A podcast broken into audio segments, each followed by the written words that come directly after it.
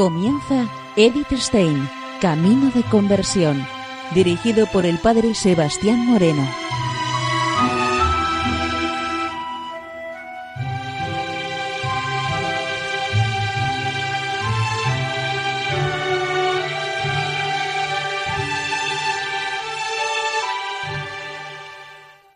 Muy buenos días, nos de Dios. Seguimos conociendo a Edith Stein, Camino de Conversión.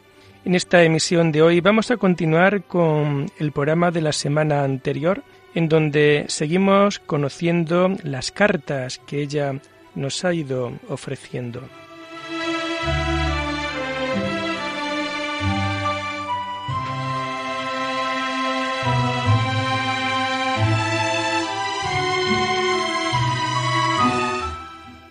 En la carta con fecha de Espira a 13 de mayo de 1928, dirigida a Roman Ingarde, nos comenta Edith Stein lo siguiente. Mis vacaciones de Pascua estuvieron tan repletas que no pude cumplir su deseo de escribirle una carta. Los días de Semana Santa y de Pascua estuve en Beuro y allí, en la abadía, he encontrado el original de Bar cielo en la tierra. Si realmente es así, no lo sé, hay más abadías benedictinas donde ciertamente se encuentra el espíritu. Inmediatamente después de esto tuve que dar una conferencia en Lubishafen a la Asamblea Nacional de la Unión de Maestras Católicas de Baviera. A continuación comenzó el curso con todo tipo de obstáculos no previstos. Mi trabajo sobre Santo Tomás no encontrará mucho mío. Quiero que sea él mismo quien haga uso de la palabra. Y solo al final de cada investigación doy en breve resumen sin toma de postura crítica. Martin Grafman me ha prometido hacer una introducción al volumen sobre la significación histórica y moderna de las cuestiones. Yo me alegro de ello. El volumen de Newman aún no está terminado, pero una parte está definitivamente impresa y del total faltan solo unas pocas galeradas. Saludos cordiales, Edith Stein.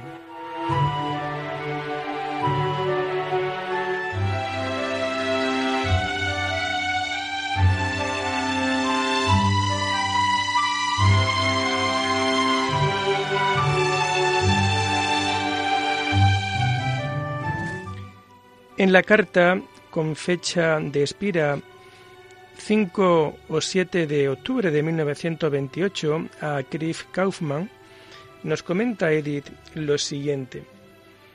Espero terminar este año mi revisión de las cuestiones de veritate y poder entregarlas de nuevo a la imprenta.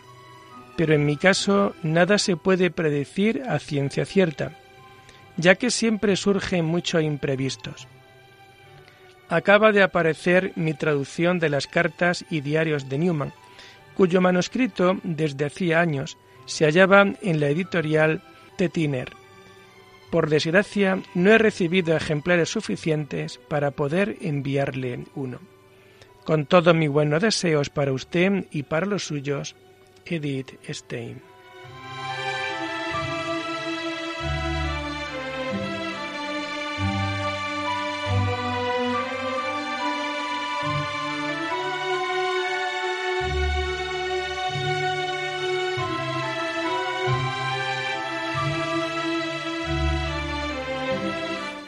Y comenzamos ya el año 1929.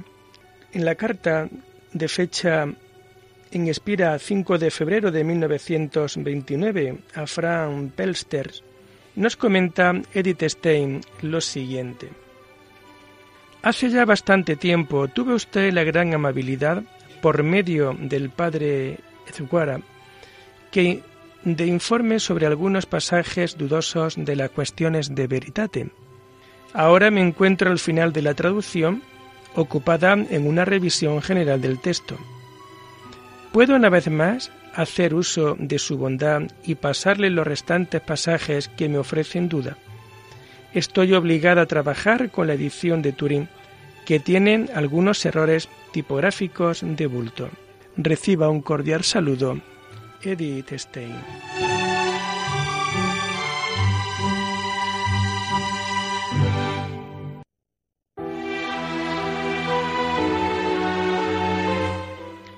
Y en carta con fecha de 8 de abril de 1929 a Edelgundis Hirherschins nos comenta ella lo siguiente. Mi más cordiales deseos para el día de la profesión. Puedo comprender muy bien lo que significa para usted haber alcanzado la meta después de peregrinación tan larga. Lo que desde el punto de vista humano se llama meta, pues sus especie eterni, esto es también sólo una estación en el camino. Puede imaginar que su camino, que sorprendentemente muchas cosas ha sido paralelo al mío, me ha tenido interiormente muy preocupada, y quizás le agrade que le cuente algo al respecto. Con la profesión en Santa Lioba, usted se traza un camino distinto al que en principio hubiera considerado como el suyo. Y ahora eso significa recorrer este nuevo camino consecuentemente. Esto no es nada fácil, pues es un camino quebrado.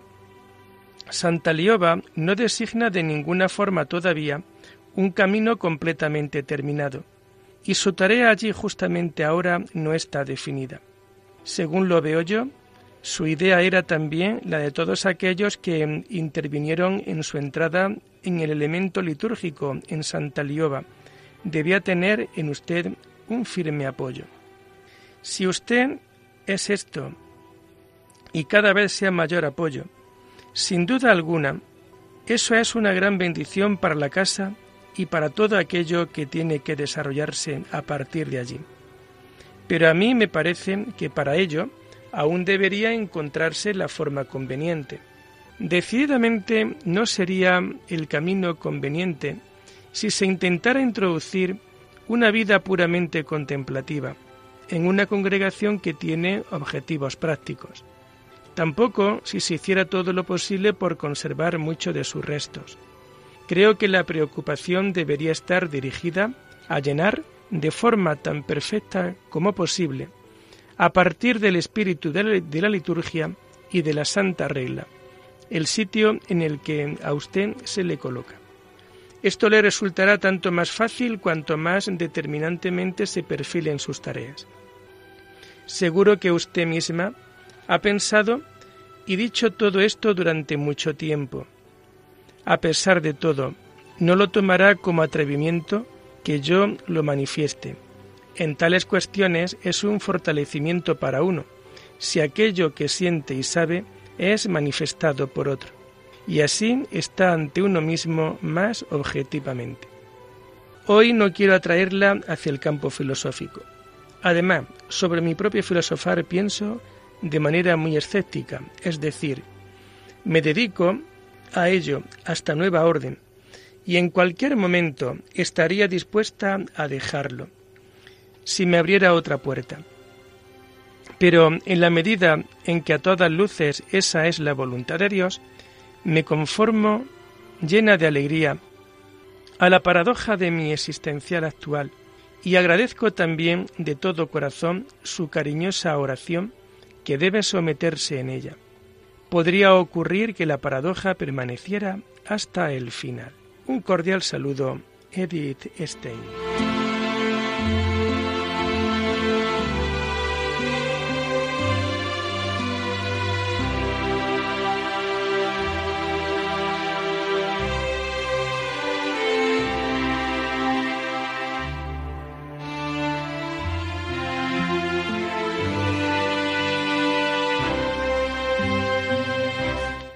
Y en carta desde Santa María Magdalena de Espira, con fecha de 9 de junio de 1929, a la Edelgundis Hirschmins, comenta Edith Stein lo siguiente.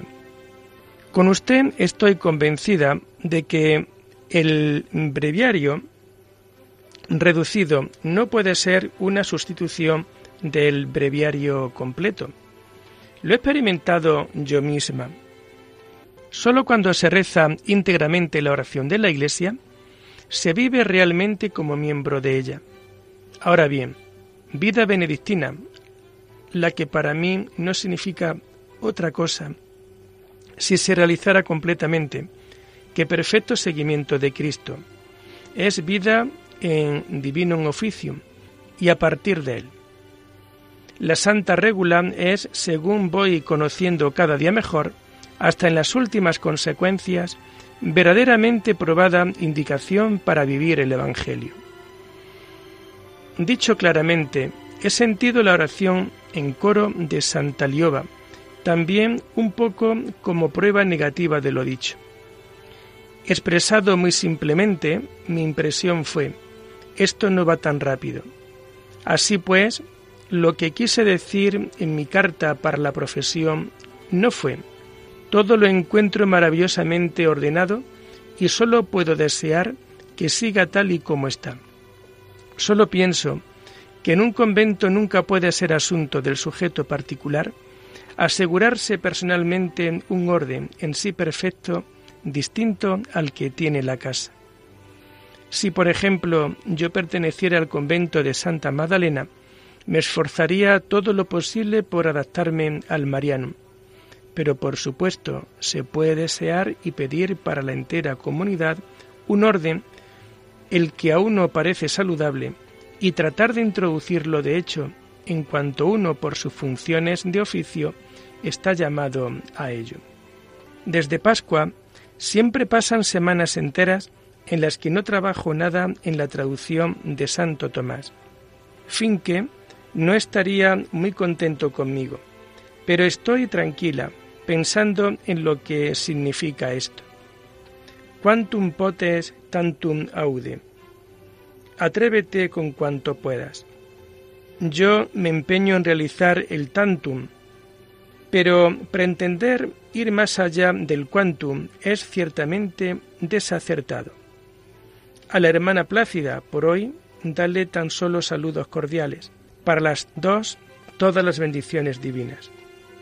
Edith Stein, un cordial saludo.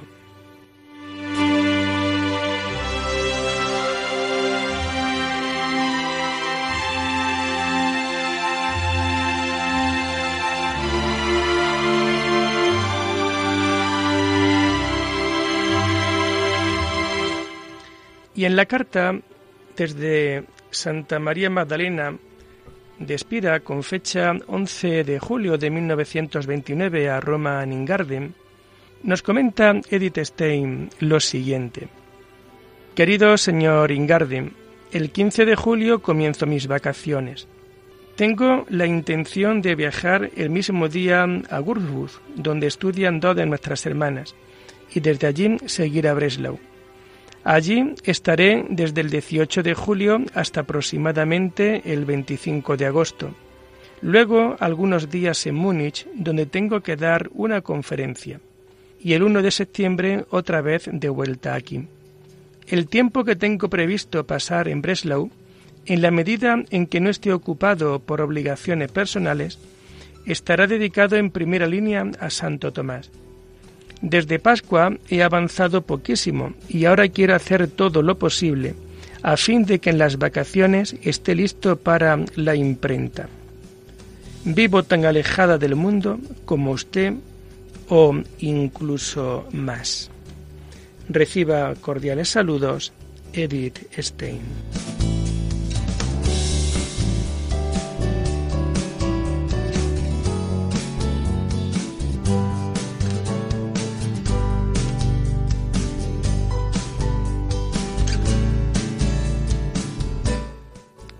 Y en la carta, escrita desde Breslau el 12 de agosto de 1929 a Roman Ingarden, nos comenta Edith Stein lo siguiente. Querido señor Ingarden, aunque hago todo lo posible, no bastarán las vacaciones para concluir mi revisión del texto, sino que todavía será preciso algunas semanas después de las vacaciones. Desde hace tiempo estoy pensando qué debo hacer con su trabajo y creo que lo mejor es ocuparme de él una vez haya concluido el mío sobre Santo Tomás. Saludos cordiales, Edith Stein.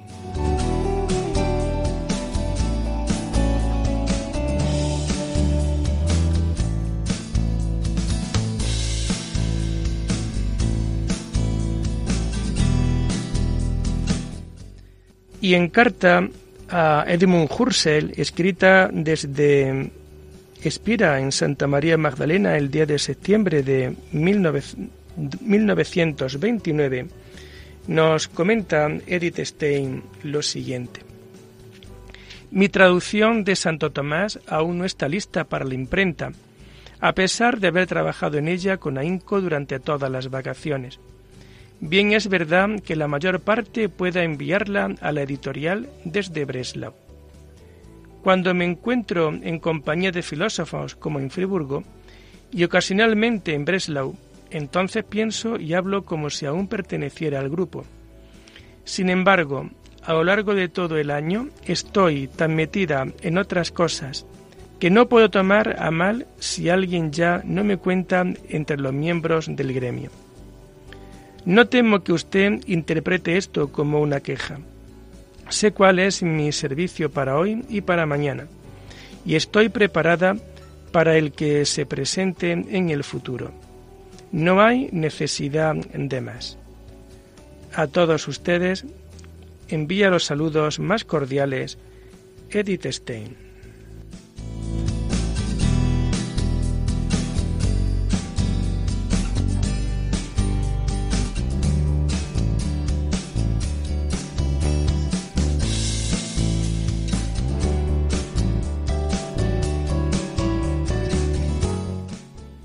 Y en carta escrita desde Espira el 30 de noviembre de 1929 a Albert Smith, nos comenta Edith lo siguiente.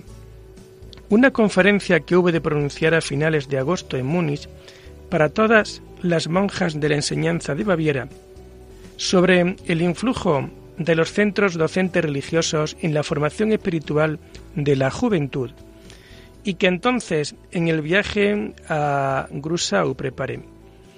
Inmediatamente fue reclamada para su impresión y hace algunas semanas llegaron las pruebas, pero hasta la fecha no dispongo de ningún ejemplar impreso.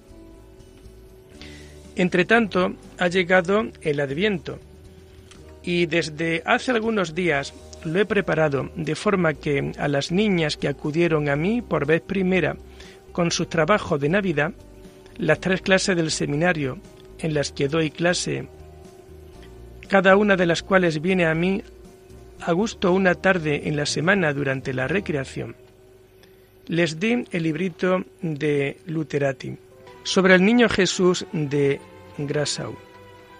Y este es mi deseo de adviento para usted, que muy pronto disponga de suficientes piedras de sillería para poder erigir en su antiguo esplendor la iglesia del Emmanuel, que pronto pueda celebrar otra vez la Navidad en Belén, pero sobre todo que las piedras vivas que han sido confiadas a sus manos puedan colocarse juntas para un edificio luminoso en la Celestis Urs Jerusalén.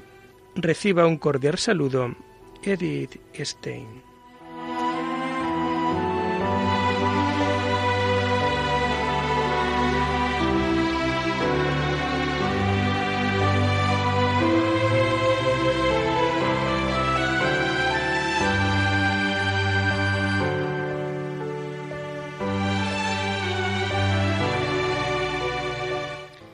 Y en carta a Roman Ingarden, escrita desde Breslau el 29 de diciembre del año 1929, nos comenta Edith lo siguiente. Todavía recibí su amable carta en Espira. He celebrado la fiesta de Navidad en Burghur con dos hermanas dominicas de Espira que estudian allí y desde anteayer estoy aquí.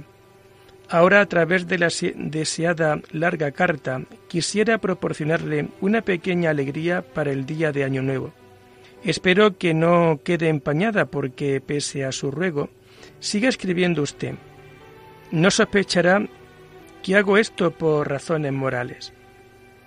Usted tiene que pensar siempre que a mi alrededor hay paredes invisibles.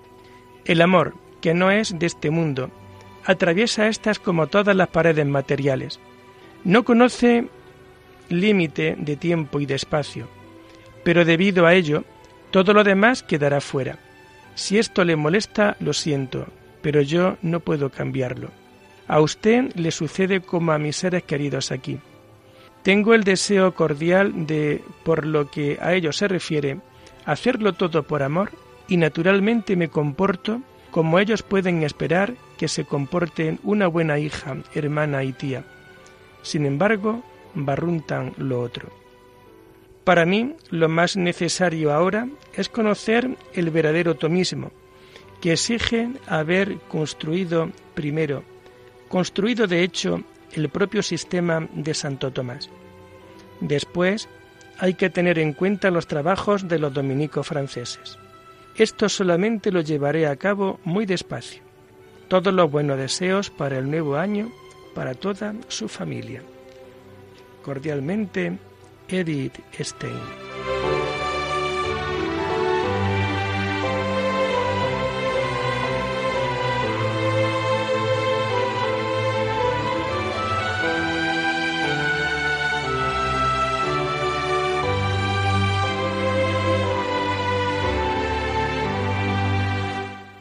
Y lo dejamos aquí por hoy, invitándoles a seguir profundizando en la vida y en el mensaje de Edith Stein. Hasta la próxima semana. Muy buenos días en el Señor.